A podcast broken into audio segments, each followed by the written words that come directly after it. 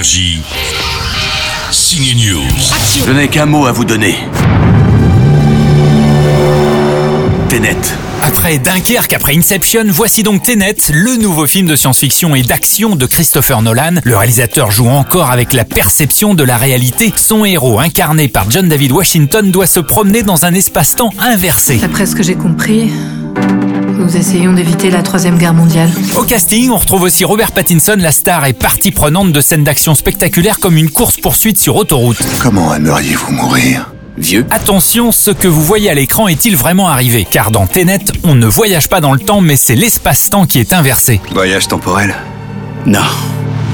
Inversion. Allez, euh, tentative d'explication pour énergie avec Robert Pattinson. Well, I mean, I guess time travel. Le voyage à travers le temps, c'est quelque chose de linéaire, il me semble. Fashion. So if you just travel through Si, time, par exemple, Vous débarquez du futur. off in like Pour arriver au milieu du 15e siècle, still just be the same person going. vous serez toujours la même personne. Mais ici, on parle d'inversion de l'espace-temps. En changeant la nature de l'espace-temps, on change aussi la perception de la réalité. The nature of reality. Ça n'a rien à voir avec un voyage dans le temps. Actually, very very different to time travel. Vous ne tirez pas la balle. Vous la recevez.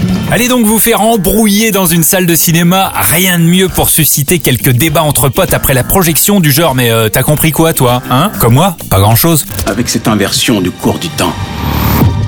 Le fait qu'on soit ici, maintenant, ça veut pas dire que c'est jamais arrivé. Énergie. Signe News.